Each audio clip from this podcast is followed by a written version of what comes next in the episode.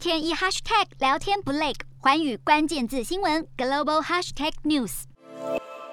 美国与印尼的年度军事演习将在八月登场，预计在印尼的南苏门答腊和东婆罗洲举行。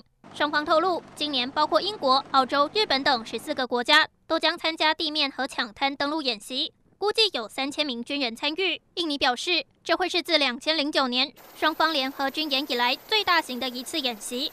而美国与印尼扩大军事合作，象征美国与多个亚太国家正加强防御联系。而这个地区紧邻的南海，是中国宣称拥有几乎全部主权的关键水道。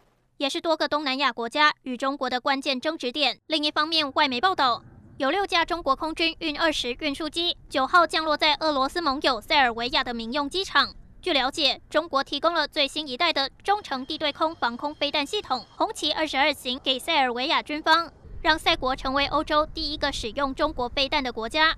尽管塞尔维亚支持联合国决议，谴责俄罗斯入侵行动，但拒绝加入制裁行列，也不愿公开批评，甚至表态将与俄罗斯保持友好关系。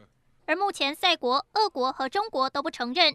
两千零八年宣布脱离塞国独立的科索沃，但美国和多数西方国家都承认它的独立地位。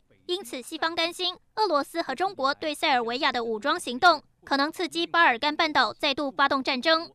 环宇新闻陈静综合报道。